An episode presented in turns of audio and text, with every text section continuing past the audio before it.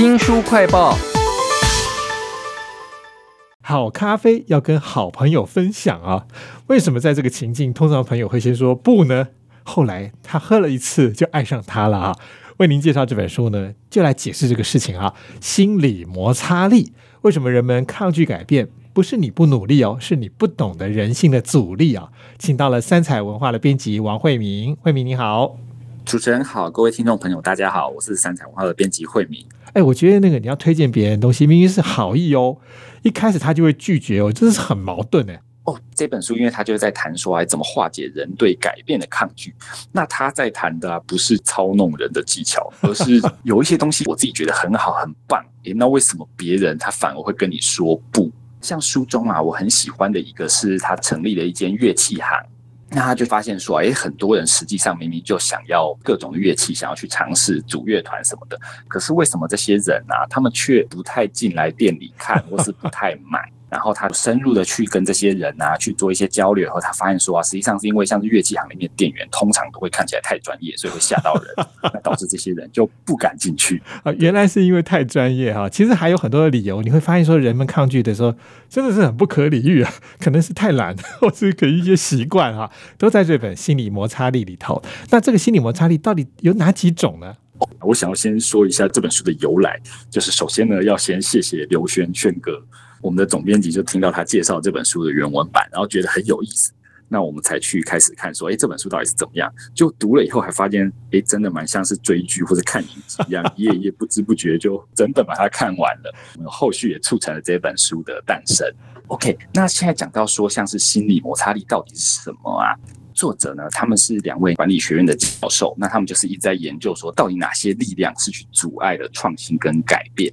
有一些人他也知道说抽烟不好，然后又花钱又伤身体什么之类，可是对方就是劝不听。那到底是有什么东西卡在里面？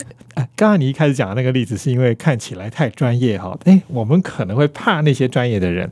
那我想到就是惰性啦，我就是懒得改了。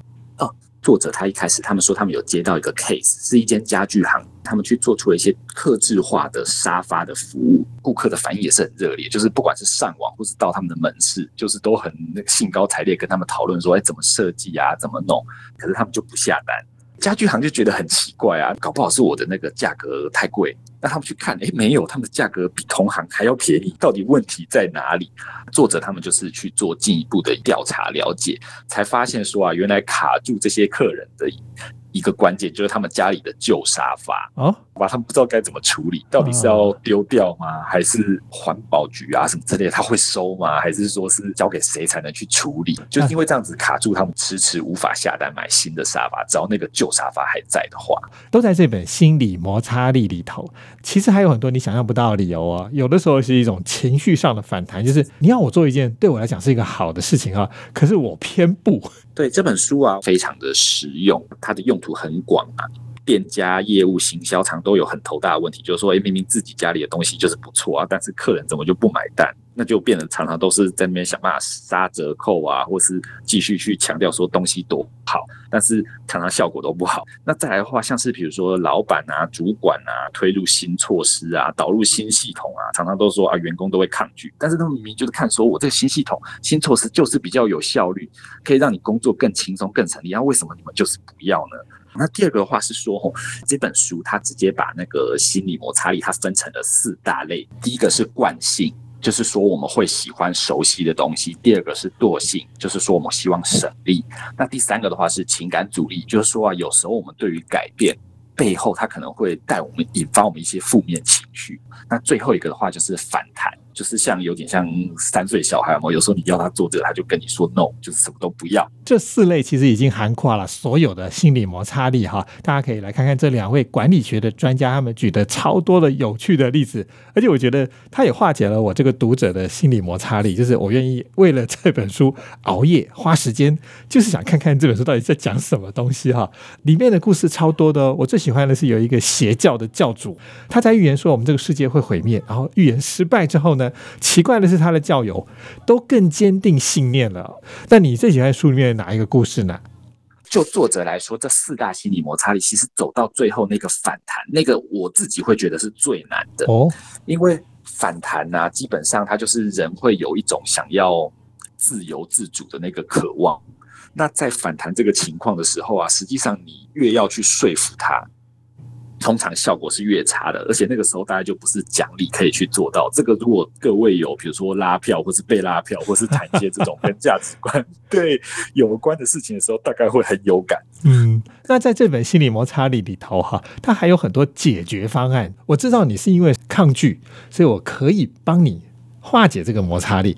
比如说，有人曾经发明了速成蛋糕粉。就一直卖不掉哦。后来他发现了一个关键，然后稍微调一下做法，就大卖耶。我觉得这里面有很多很有趣的行销故事哎。哦，在二十世纪初的时候，就是有厂商他们就发明了蛋糕粉，配方什么都帮你做的很好，基本上你加水搅拌，然后拿去烤箱照它的温度，哎，就可以马上做出一个很棒的蛋糕。可是他们推出以后啊，竟然没有爆红，而是说都是一直是小众。后来啊，他们有去找了心理学家去做研究。那他们就发现说，实际上蛋糕粉啊，他们忽略了蛋糕对人的意义。在那个时候，你通常愿意花心力去做蛋糕，不是单纯只是为了吃，而是为了表达说，哎，你你很重视对方。那蛋糕粉实在太简单，被人家知道的话，是一件蛮丢脸的事，也蛮失礼的事。这没有礼貌哈。对，所以他们后来发现说，哎啊，要让做蛋糕人他有那种他付出心力做蛋糕的感觉。所以他们有一个关键，就是说让这些人去加蛋。他们就把蛋糕粉里面的蛋粉这个配方拿掉。蛋糕粉他就要加蛋进去啊，打蛋什么之类。诶，他们发现这样一做以后啊，他们的业绩就起来了。都在心理摩擦力啊，明明是一种心理学的研究，但是却可以用在各种的行销或说服的领域里头哈。在这本书里头，其实还有很多很具体的方法哈。我觉得惯性这个心理摩擦力是最常见的，就是我们看到不熟的东西，我第一个反应想都不想哦，也没有仔细的思考评量，我就说不要。他有一个温水煮青蛙的方法，我觉得蛮好的。像书里面有提到啊，就是很多那种商业人士，他们去上一些那种进修课程的时候，他们也都会表达说，他们就是要建立人脉，所以他们要认识更多不一样各种领域的人。但实际上最后发现啊，人是习惯的动物，大家都是物以类聚，就是可能律师跟律师聊啊，然后什么工程师跟工程师聊，就是大家就是喜欢同温层跟舒适圈。创新啊，某种程度来说，它跟人性是有矛盾。譬如说，它里面。就有提到说，之前在美国有一个喜剧非常的红，结果他在某一集里面，他的女主角竟然她剪了一个短发，然后收视率就暴跌。那另外还有一个纯品康纳，就是这个饮料公司啊，他们也是一直以来他们的包装上面都会有一个水果啊，然后有一个热带的那种感觉。那他们某一次就想说，哎，我们要来做一个新的形象，所以他们就推出一个全新的很漂亮的包装。没想到推出新包装以后，就是也是一样销售暴跌。那那个包装没多久就默默的下市了。那这样子的话，我们又要创新，那但是大家又又是喜欢习惯熟悉的东西，那到底该怎么办呢？就作者他们就有提到说啊，首先呢，我们要去做重复曝光，这个有点像是日久生情的概念，就是有一个人可能也许追男女朋友的时候啊，大家有时候搞不好也可以用这个小技巧，就是三不时就在他面前出现一下，出现一下，出现一下。等于说，他常常碰到你，他就会觉得熟悉。那慢慢的话，他会越来越有好感。另外，他们还有比如说循序渐进，就是说啊，可以从一些小的地方开始，慢慢的去推动改变。譬如说，主管在推动新政策的时候啊，可能会想说，诶，如果有要推什么东西的话，一定要把它想的从头到尾巨细靡非常完备，然后一次推出。但实际上，他说，当你这么做的时候啊，常常。别人都是会吓到的，就是因为你推出了一个对他们来说非常陌生的东西，嗯，呃，所以他就是说循序渐进的方法可能是比较好的。再来的话，他也有提到说，就是可以去连接一些既定的印象。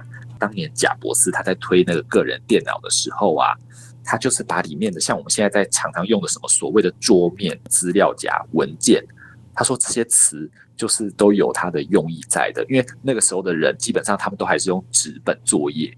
所以电脑什么资料夹、桌面啊、文件这些的时候，会让人家觉得很熟悉，他不会觉得说啊，这是一个我什么都没碰过，好像外星人一样的东西这样子。这本心理摩擦力里头举的例子都非常的实用耶。下一次呢，不管你是要劝服别人去改变，或者是你自己就是那个第一个不想要改变的那个人哈，都可以来看看这本心理摩擦力，运用里面的一些基本概念，还有具体的方法哈，就可以让我们日子过得越来越创新，越来越好。非常谢谢三彩文化的编辑王慧明为我们介绍这本《心理摩擦力》，谢谢慧明，谢谢谢谢主持人，也请记得帮我们新书快报按个赞、分享以及留言哦。我是周翔，下次再会。